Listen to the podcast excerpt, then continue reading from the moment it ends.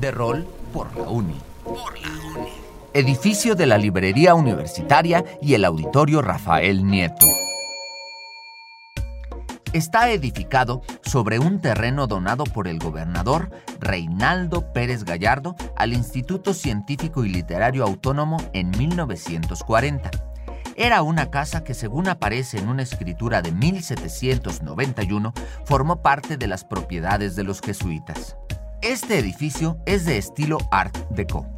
Arriba del dintel de la puerta se aprecia el primer escudo de la universidad, que era el mismo de la ciudad, pero al que se le agregó la leyenda en la parte superior, Universidad Autónoma, y en la inferior, San Luis Potosí se construyó durante el rectorado del doctor Ignacio Morones Prieto, para que fuera ocupado por la biblioteca en la planta baja y el Paraninfo Universitario en la planta superior.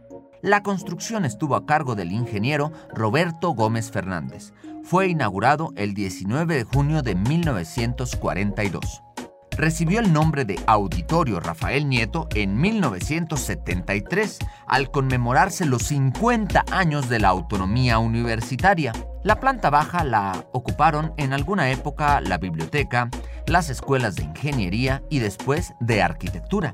El 30 de septiembre de 1982, durante el rectorado del licenciado Guillermo Delgado Robles, se inauguró en este espacio la Librería Universitaria.